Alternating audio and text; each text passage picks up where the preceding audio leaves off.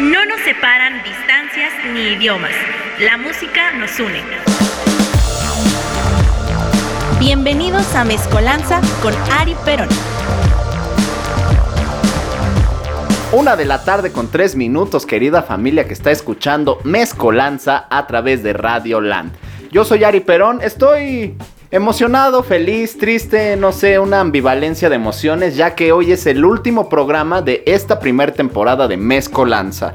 Donde, como bien saben, si son seguidores de este programa, eh, hablamos de música del mundo, nos enfocamos en países que están pues bastante lejos de nuestros oídos como mexicanos, aunque tenemos propuestas que han venido de países curiosos y que han y que tienen una base firme de seguidores, como es el caso de los Rasmus de Finlandia aquí o los extintos Him, eh, los Soy Mates de Japón aquí a México y muchísimas bandas de otros países que han venido aquí.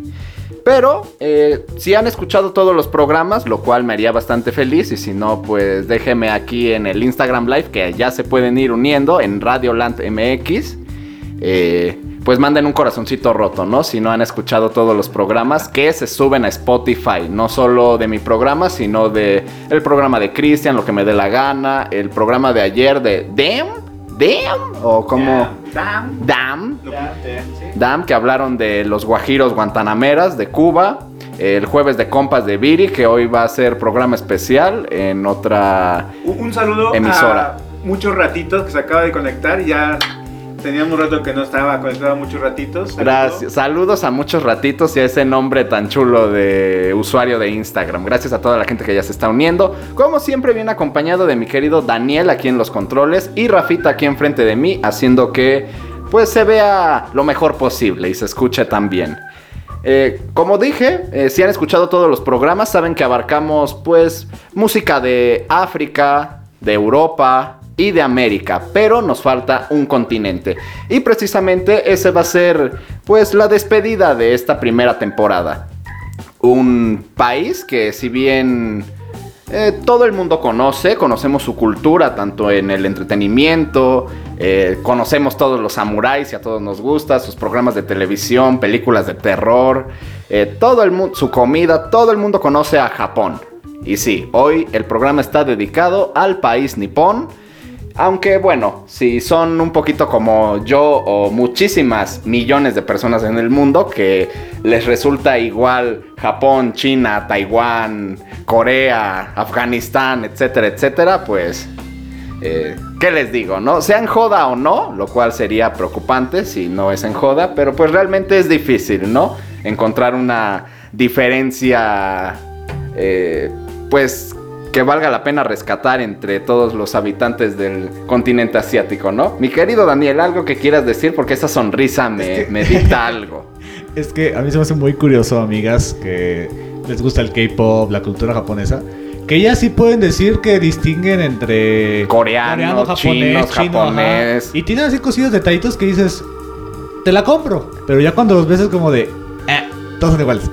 Sí, güey, o sea, es un continente bastante, bastante cabrón de, de poder diferenciar, ¿no? O sea, en África, eh, no por hacer lo que se escuche feo, pero pues hay países del norte de África que son morenos, no son negros. En el sur de África, en Sudáfrica hay blancos, arios, si lo quieren ver así, y en otros países negros totalmente como ébano, ¿no? Pero en Asia es, pues, bastante difícil lograr diferenciar estas personas, ¿no? Y lo curioso es que, ah, te digo, mis amigos, amigas que tienen esta cultura dicen que ellos también nos ven igual.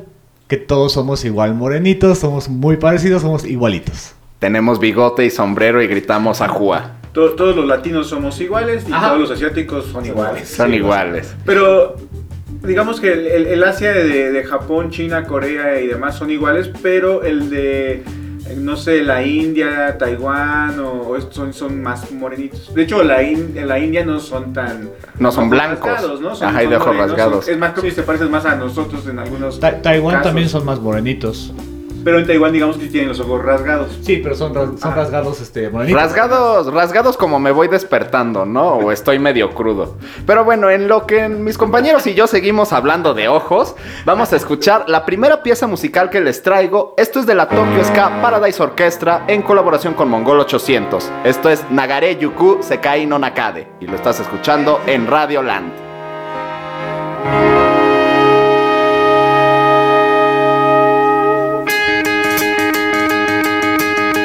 柔らかな日差しの中で時間を忘れて迷ったことも気づかずに歩き続けた言葉も邪魔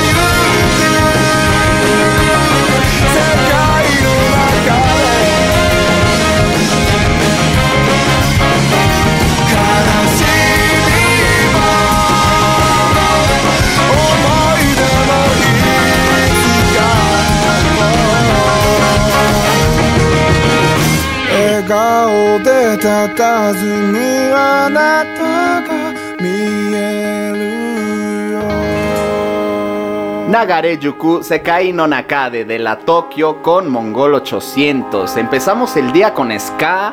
Y qué mejor que la Tokio, este grupo que se le conoce más popularmente como Escapara, pero los mexicanos los adoptamos como la Tokio haciéndonos presentes nuestro vocabulario hermoso.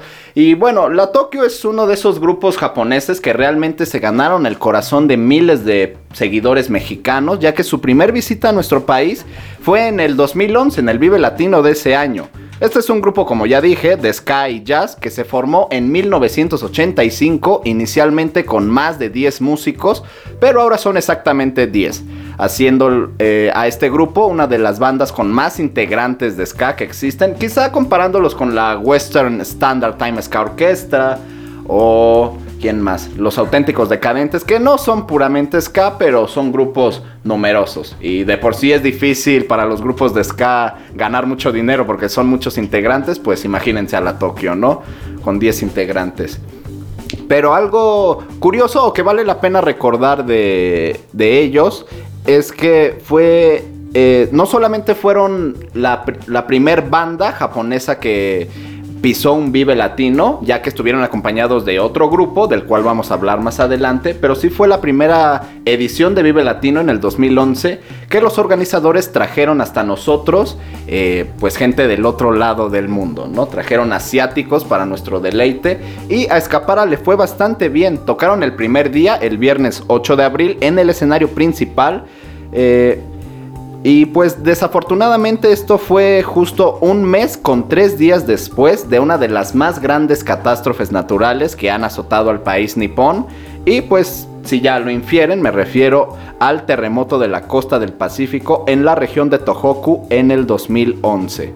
Fue un terremoto de magnitud 9.1. El terremoto del 85 aquí en México fue de 8.1. Así que súmenle un poquito más de intensidad a lo que sufrió el pueblo japonés y creó olas de maremotos de hasta 40.5 metros de altura.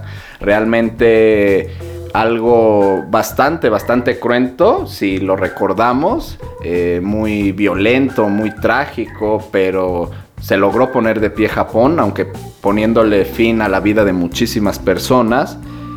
El terremoto ocurrió a las 2.46 pm hora local del viernes 11 de marzo y el epicentro se ubicó en el mar, desafortunadamente, eh, frente a la costa de Honshu, 130 kilómetros al este de Sendai, en la prefectura de Miyagi, Japón, a una profundidad de 32 kilómetros. El terremoto duró aproximadamente 6 minutos según los sismólogos.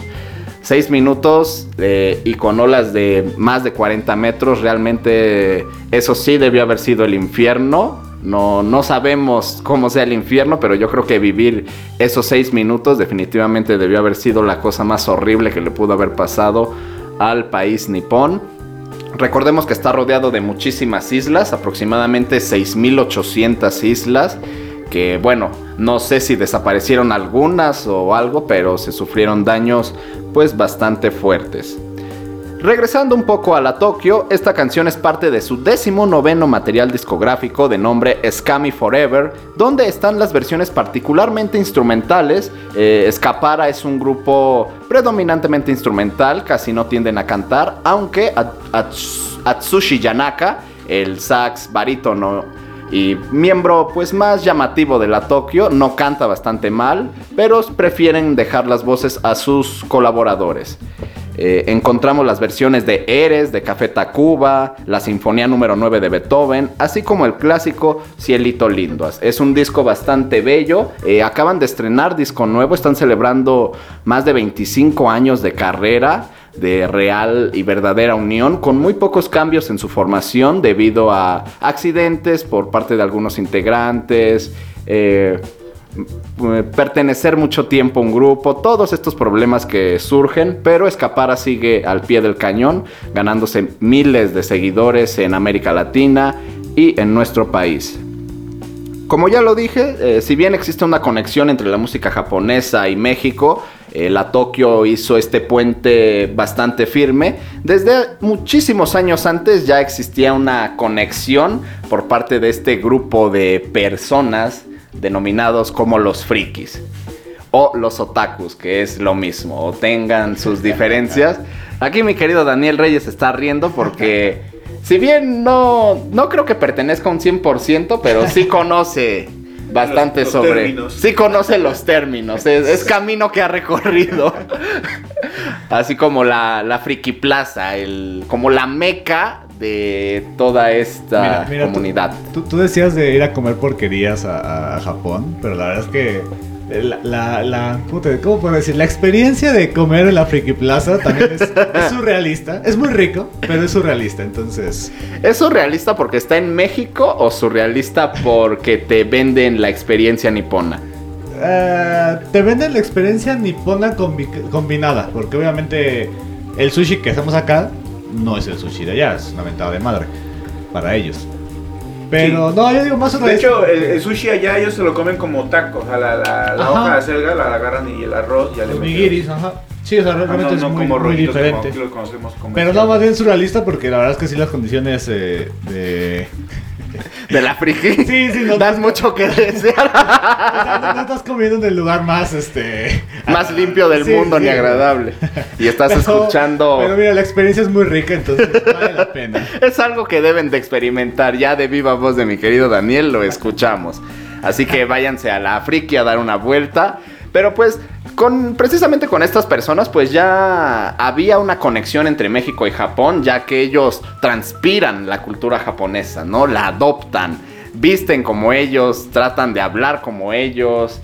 eh, Konnichiwa. Konnichiwa, Oni-chan, De hecho, dan Noni. de japonés y coreano allá, ¿no? Sí. Bueno, están los cursos. pues. Están los cursos, o sea, realmente ya había una conexión, pero no fue hasta escapara, digámoslo, no por ponerlos en un altar, pero al llegó a un público distinto.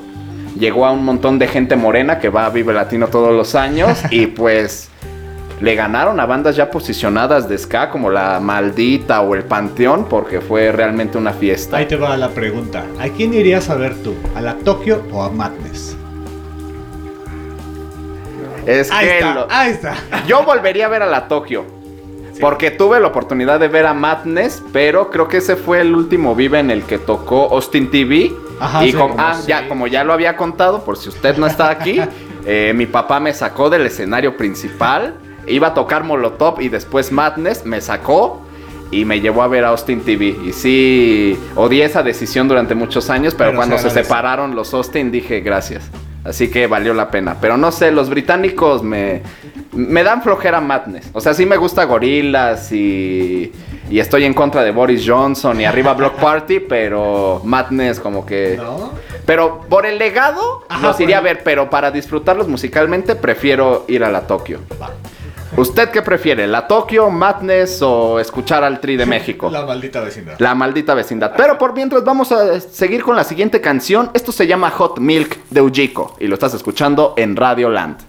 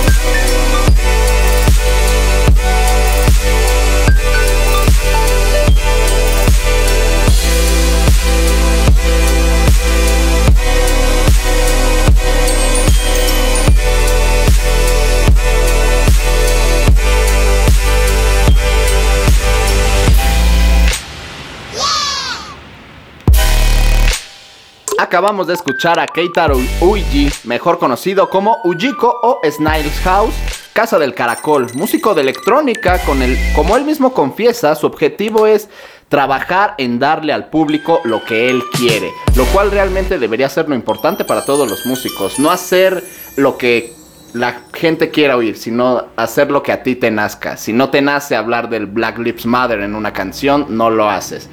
Si no te nace el feminismo, tampoco lo haces. Eso creo que es importante en el proceso creativo de cualquier artista, no solo de música, sino en general. Bajo un género que él curiosamente ha denominado kawaii music.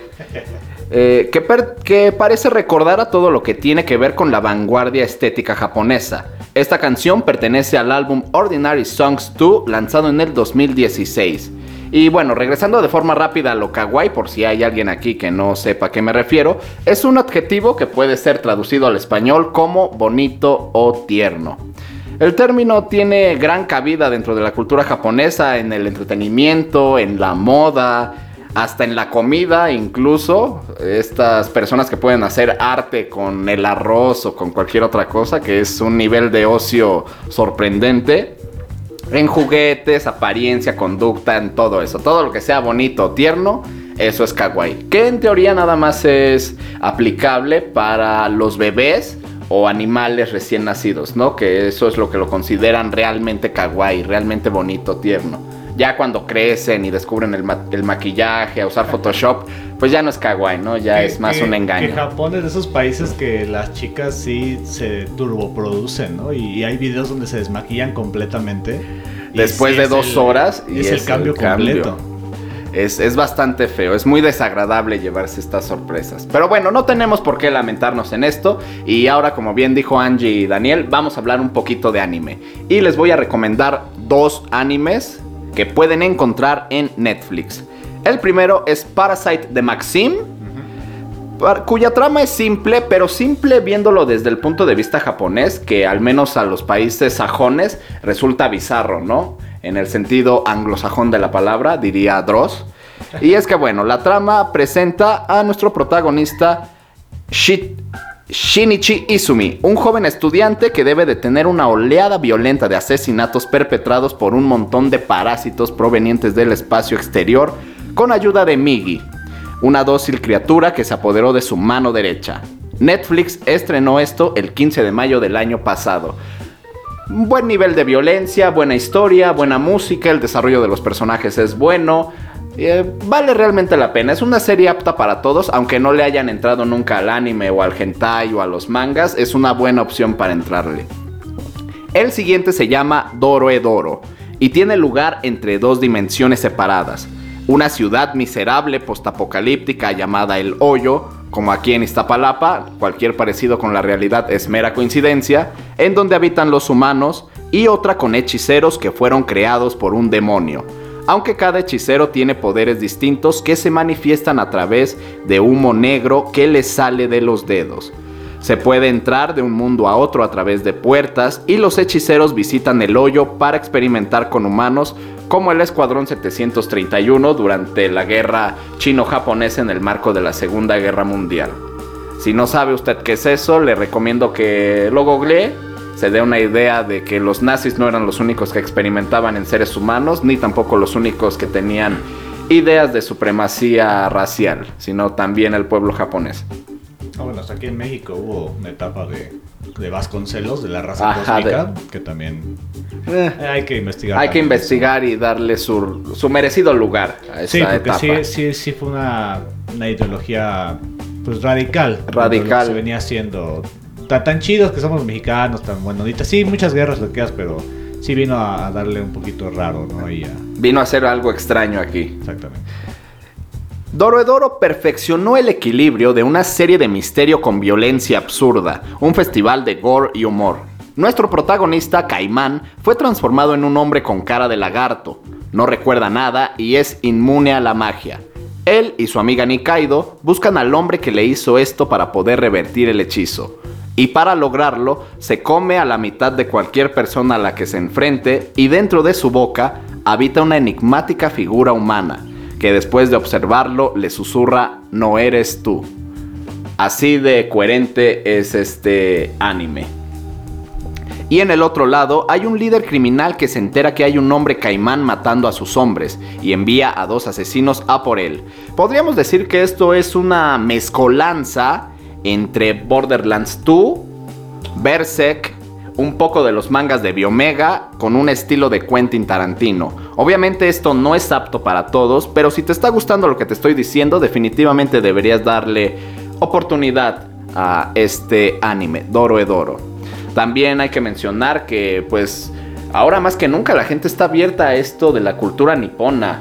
También están los animes de Attack on Titans. Eh, la gente ya está amando de nuevo a Nintendo, a Konami. eh, ves muchas mujeres en OnlyFans e Instagram jugando videojuegos japoneses y haciendo otras cosas. eh, pero ya está un poco más popularizado, ¿no? Ya no es como antes, que al menos yo pues los consideraba todos estos de la Friki Plaza, otakus y demás como un montón de perdedores, introvertidos, fracasados, ¿no? Pero fíjate, ahí te va el, el análisis social acá. Digo yo, a mí no me tocó tanto estar dentro de, sí me gusta, pero, no.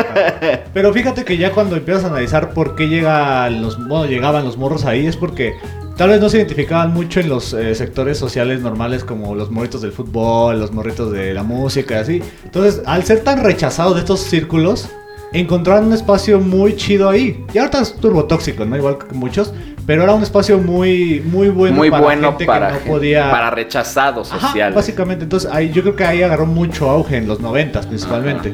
Entonces, Más o menos como lo que le pasó a Spawn en Rat City, ¿no? Un lugar de marginados, el callejón, pero Ajá, aplicado y esta a... era mucha gente marginada que era como de, ay, no juega fútbol, o ay, no hace esto, no es esto. Y entonces, pues era el tan rechazado que decías, ah, mira, en los videojuegos, en los cómics, en el anime, estoy encontrando algo que. En algo falso que no existe me Ajá. siento a gusto.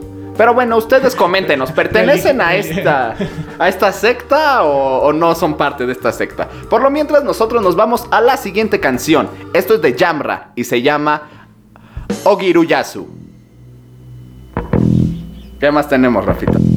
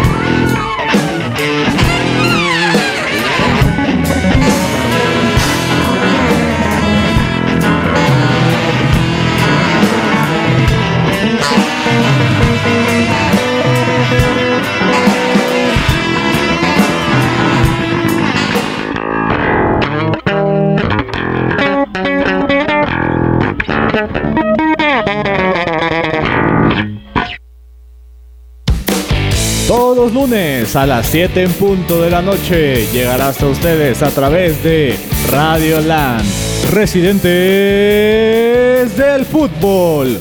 No se lo pierdan.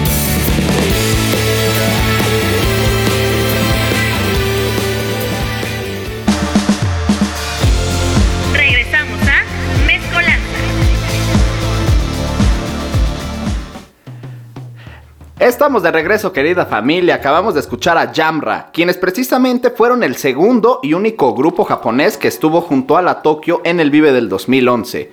Un grupo proveniente de Osaka, cuya base es el jazz, como nos pudimos dar cuenta, mezclándolo con rock y progresivo. Esta canción se desprende de su tercer disco, Kamishtoe, lanzado el primero de junio del año 2006. Eh, la experimentación sonora con el jazz es eh, muy rica, se presta para absolutamente todo, es muy versátil y yo creo que el chino no me va a dejar mentir en eso, el jazz es un género que va perfectamente bien con todo y, y como tal la improvisación es fundamental, ¿no? Sí, hay estructuras eh, muy delimitadas, pero sí, la, la experimentación es importante. Es importantísima y se puede, eh, lo podemos escuchar en canciones de la Tokio, en, va- más adelante vamos a escuchar también algo de jazz, Y pero aparte- más sensual. Y aparte de- de- del jazz, es muy importante que los músicos sepan frasear. Porque si no saben frasear, es como de estoy improvisando a lo güey. O sea, A lo güey, no- Puedo hacer pentatónicas a lo güey, suena muy chido, pero el fraseo, el sabor ese de, de aprender a hablar con las notas es, es lo que importa. en Es el lo que importa en el jazz, esa sensualidad a través de la voz, lo cual es un elemento importante. También yo creo que aprovecho para contarles de una vez rápidamente un pequeño problema que, que- que tengo, pero que afortunadamente ya lo curé, ya lo curé antes de que la gente me bloquee y Rafita apague el Instagram Live. Y es que tenía un problema severo de xenofobia para con los asiáticos. Eh, durante ¿Solamente muchos años. ¿Con ellos? Sí, con los ¿O- asiáticos. No, con los asiáticos solamente tenía problemas de xenofobia, precisamente por sus ojos. Y yo sé que es estúpido, pero bueno, eh, ¿qué motivo xenófobo es coherente, no? O sea, ningún motivo racista o xenófobo es válido. Pero al menos el mío era los ojos. De cada vez que veía a alguien asiático sentía que se burlaba de mí. Eh, no sé si era mi Me paranoia. estaba escaneando. Ajá, que me estaba escaneando y tenía un compañero en la secundaria al que le hacía bullying, güey. Le, le picaba los ojos, o sea, neta me veía llegar y volteaba a ver al piso, güey. Para que me veas, perro. No, no me veía, güey. El, el chavito este sí no. No, güey, para todo me hablaba o algo y veía al piso. Estaba chido, la neta, hacer bullying está chido, pero no se debe hacer, güey, no se debe hacer, ni mucho menos con motivos xenófobos. Pero a lo que quiero llegar con esta pequeña anécdota es que al menos a mí la música me hizo, pues, aunque se escuche cruel, pero me hizo darme cuenta de que realmente japoneses, chinos, taiwaneses o de Afganistán, pues son iguales que yo, ¿no? O sea, genéticamente, pues tienen cosas más, cosas menos, o en su apariencia física, todos tienen el pelo lacio, todos tienen ojitos de Colgaditos. rasgaditos, pero pues eso no te convierte en una mala persona o en una amenaza, ¿no? Y nadie debería comportarse como la sociedad estadounidense, que es el claro ejemplo del perfecto desarrollo de una sociedad xenófoba, estúpida y altamente violenta, ¿no? Sobre todo con movimientos como el Asian Stop Hate, Pero que por eso ganó Trump. Que precisamente por eso O sea, ganó Trump. Trump fue la, la- la- la muestra de todo lo malo de Estados Unidos en alguien que lo representaba. y que desafortunadamente despertó a, a todos estos grupos de extrema Sí. derecha, a la triple K, Los WASP. los WASP y bueno, muchísimas cosas nefastas, así que nadie debería comportarse de esa manera. Aprendamos a respetar a quien tengamos enfrente, si, se, si es... No sé, güey. Hay una mezcla entre todas las razas de todo el mundo que ya no... O sea, cualquier cosa que te imagines la puedes encontrar, ¿no? Yo tenía un amigo que no soportaba cuando hablaba un asiático. Se cagaba de la risa. O sea, los escuchaba y se botaba de la risa. Aunque ni, ni estuvieran hablando con él ni nada. pues, Lo escuchaba y ya, ¡ah! ya volteaba así, "Ah, güey". Y viera porque lo escuchó hablar y, y eso le botaba de la risa. Era muy pendejo también. Todos los motivos son pendejos, pero eh, aquí el punto es que aprendamos la manera en cómo curar esta enfermedad, vamos a llamarle así. Que bueno, una manera de curar la xenofobia es viajando. Obviamente viajando a otro país rompes todos estos prejuicios, pero si al igual que yo eres una persona que jamás en su vida va a salir de México, lo menos que puedes hacer es viajar a través de la música como yo lo hago con ustedes cada programa. Rompan esos prejuicios, tr- traten a la gente con respeto y aunque haya prejuicios que sí, sí apliquen, no siempre todos son reales. Ahí les va la pregunta. Dime. Aunque viajes a Estados Unidos, ¿cambiará tu prejuicio? De lo ¿Cómo? que es- o sea, aunque viajes a Estados Unidos y conozcas lo que es Estados Unidos, ¿cambiará tu percepción de lo que es el, el gringo? No, Yo siento que no. No, no puede cambiar, menos después de Donald Trump, ¿no? Menos después de revelar de nuevo qué es la sociedad norteamericana. Yo, yo siento que es de esos pocos países que yo no, a pesar de que los visite, a pesar de la gran cultura musical, artística que tienen, mi percepción va más allá de, de eso. O sea, realmente es el gobierno, el, el WASP, el todo esto. ¿no? Porque es lo que, lo que vemos en las noticias día a día, ¿no? Creo que recientemente vimos eh, la noticia de un, un enfermero al que le sacaron un ojo porque le pidieron usar cubrebocas, ¿no? En Estados Unidos. Y lo ves y dices, güey, ¿qué, ¿qué está pasando? ¿No? Ves el Black Lives Matter y todo esto. Pero bueno, el punto aquí, la invitación es que rompan sus prejuicios, que no sean racistas, que no sean xenófobos y que aprendamos a tratarnos todos con respeto. Un saludo, un saludo a mi amiga la regia de Monterrey. Que, que es asiática, ¿no? Dice, ¿Qué, qué es otro país? que es, que es otro país, ¿no? Hasta, hasta el lejano país de Monterrey, Nuevo León. Saludos a la tierra del la hermana incesto. república. A la hermana república del incesto. Pero por mientras vamos a escuchar algo más. Esto es Trap. Esto es Lil King con Ash Light y Lemmy Talla. Cartoon solo en mezcolanza. Súbele esa mierda negra, que no es negra, pero suena como negra. Un saludo.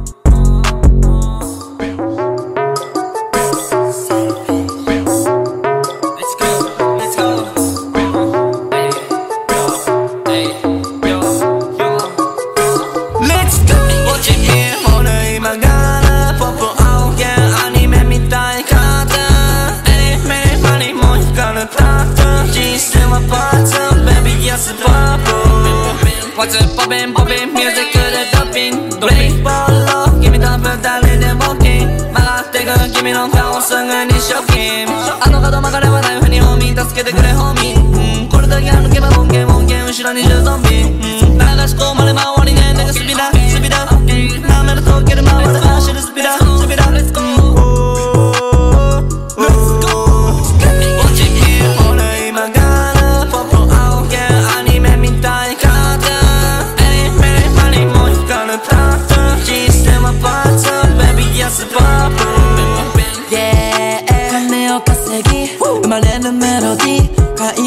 でチルとかしてみたり。俺止まらない。電話してくるビーチ。マジ興味ないでうなされる真夜中。午前4時半。タバコ片手俺が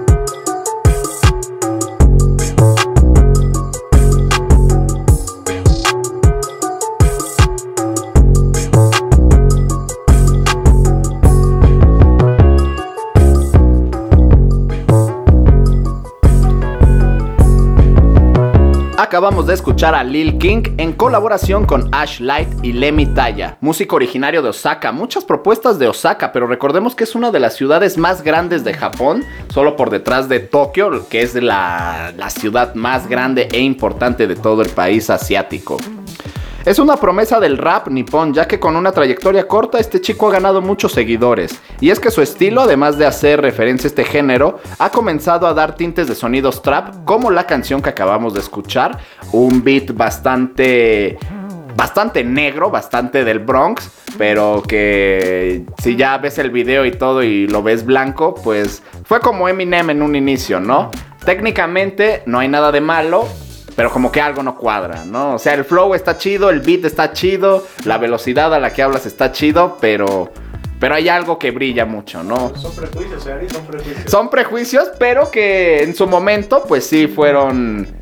No está mal, pero tampoco está tan bien, ¿no? Y eso es lo que pasa precisamente con Lil King. Y esto le da, pues, precisamente más apertura a otros países que son, pues, bastante conocedores y fanáticos del trap, como lo puede ser España, o Puerto Rico, México, etcétera, etcétera. En la mayoría de sus temas habla sobre situaciones románticas, como en su primer sencillo Superhero y Real Love. Con esto, además de mostrar una imagen moderna y fresca, les puede llegar a gustar lo dulce que puede llegar a ser este rapero. Y ahora vamos a hablar rápidamente sobre los Juegos Olímpicos y como dijo la querida muchos ratitos, pues hablar de las camas, ¿cómo las podemos denominar aparte de camas antisexo? De cartón, camas. Camas de cartón. ecológicas. Camas ecológicas, suena más bonito, ¿no? Y no, no sé qué opinan ustedes, lo hablamos fuera del aire, que si se llevaran a cabo en América Latina, pues no habría ningún problema, ¿no? Si no hubiera cama o... O si el piso fuera de cemento, ¿no? No habría ningún problema. Y como bien lo dijo Daniel, pues la Villa Olímpica es una horchata, ¿no? Sí, se sabe. Es básicamente una, Una horchata deportista. Sí. una horchata atlética, o sea, Ah, no, sí. es, no es un palenque Juárez normal, ¿no? Es un macro palenque Juárez con, con gran ritmo, ¿no? Y calidad. Eh, Internacional. Interracial, internacional, intersexual, inter lo que quieran, güey. Pero vamos, eh, lo de las camas, eh, está bonito el concepto. Pero en la práctica, pues Pues no se puede brincar. pues no se puede brincar, ¿no? No, no, no hay otra cosa que se pueda decir respecto a esto, no solamente que lo intentaron. Intentaron, desarrollaron algo, pero pues eso no me va a detener, ¿no? En el diseño industrial se crean cosas para satisfacer las necesidades a menores costos, a menores materiales. Pero aquí no satisfaces costos ni, ni aplicación. Satisfaces todo menos eso, ¿no? Pero bueno, pasando rápidamente a otro tema, desafortunado, claro. Es que Guinea Conakry confirmó el día de ayer su renuncia a participar en los Juegos Olímpicos de Tokio 2020-2021 por la pandemia de coronavirus. El gobierno de la República de Guinea, ansioso por preservar la salud de los atletas guineanos, decidió con pesar cancelar la participación de Guinea en la 32 Olimpiada programada en Tokio, señaló el Ministerio de Deportes en un comunicado recogido por el portal Guinea News. Las alertas habían saltado ya en los últimos días debido a los retrasos en la partida de la delegación guineana. Si bien algunos miembros de esta delegación se encontraban ya en Japón, pues terminaron regresando o están en, este trámite para volver. Esta será la tercera vez que este país del África Occidental no participa en una edición de Juegos Olímpicos junto a Múnich 1972 y Montreal 1976. Su equipo estaba compuesto por la atleta Aisata Denconte, los nadadores Mamadou Ba y Mariana Touré, el judoka Mamadou Samba Ba y la luchadora Fatumata Kamara. En el caso de esta última, ella misma ya había anunciado su renuncia a participar en la cita olímpica. Así que desafortunadamente quitamos de la horchata olímpica a los atletas guineanos y atletas guineanas que van a hacer mucha falta. Eh, pero ya hablando seriamente, es preocupante que, que se estén llevando a cabo los Juegos Olímpicos. Hubo una amenaza incluso de cancelarlos a última hora, pero pues el, poder del dinero es más fuerte que cualquier otra cosa. A Y un, a un día de la inauguración, que recordamos que es mañana temprano. antes de, a la una, me parece, ¿no? Aquí en horario de nuestro No, país. 5 de la mañana. 5 de la mañana. Ah, Creo, sí. Se han confirmado 853 mil contagios y 15.100 decesos. Desde el inicio de la pandemia, obviamente, ¿no? ah, yo pensé que ahorita. También ah, yo dije, ah, ¿y cabrón. Pero de esta, pero de, de esta, de este muestreo, el pico más grande ha sido en los últimos seis meses. En Japón. Ajá. Que recordemos que hay países, países que ya están atravesando hasta su cuarta oleada, como es el Pues, caso de a- Francia. Ayer, ayer, ayer escuchaba, al menos acá, en las- acá en, en- de este lado, que Querétaro ya está otra vez en rojo. Y es Querétaro. O sea, estamos a nada de Querétaro. Y es un pueblo olvidado por Dios. Justa- ah, sí, exa- exactamente. Está bonito, está bonito Peña y lo que quieras, pero No, últimamente Querétaro aumentó su y es muy bonito para vivir. Sí, aumentó, de hecho mucho mucho chilango ya está yendo para allá, o los últimos, ¿qué? 6, 7 años, yo creo que muchos se fueron Sí, sí ha crecido mucho. Está barato. Pero bueno, desafortunadamente se están llevando a cabo los Juegos Olímpicos y pues esperemos que, que los atletas y todos los que viajan con ellos no se contagien y pues no haya más intercambios de variantes, ¿no? Y aparte, aquí nada da- dato rápido. Estaba revisando la prensa deportiva de la mañana. Y dicen que todos los atletas tienen que hacerse la prueba 6 horas antes. Tienes un límite de 6 horas previo a tu a tu justa a tu A tu competencia para salir negativo. Pero obviamente, si te contagias hoy, hoy no va a salir negativo. Entonces, pues vaya, incongruencias de la vida, pero sí, que, que, que viva el deporte contagiado. Desafortunado por todos los países involucrados. Y bueno, ya empezó el fútbol, empezó el, be- el béisbol y Softball. softball y va a haber muchísimas cosas más. Así que atentos a las competiciones. Pero vámonos con la última canción de este programa.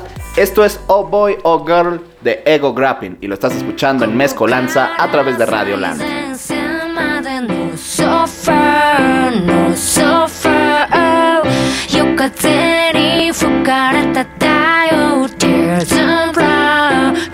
September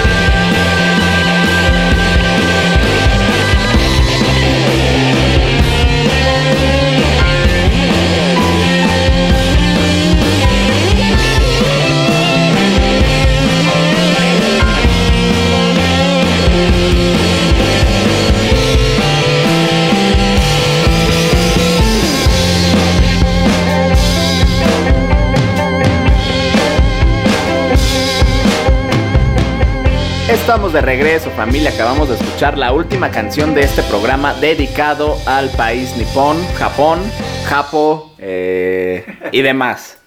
Ego Grapping, Oh Boy, Oh Girl. Grupo de jazz formado en Osaka en 1996. La banda consiste principalmente en dos miembros, Yoshi Nakano como vocalista y Masaki Mori en la guitarra.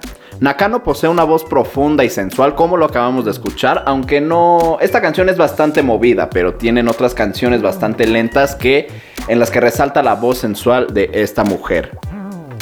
Como encaja en- con el estilo del jazz y lo que el chino pronunciaba, que el fraseo es importante eh, acompañando al ritmo, a la improvisación. Y esto es lo que hace este grupo de muy buena manera. La música de los Ego Grapping está influenciada mayoritariamente por el jazz, como ya dije, frecuentemente utilizando en sus composiciones a una banda de jazz tradicional, incluyendo contrabajo e instrumentos de viento. Sin embargo, su música suele experimentar por gran diversidad de estilos, incluyendo el rock, reggae, pop o ska. Tienen colaboraciones con la Tokyo, así que váyanse a dar una vueltita con los Ego Grapping, con todos los proyectos que les mostré el día de hoy.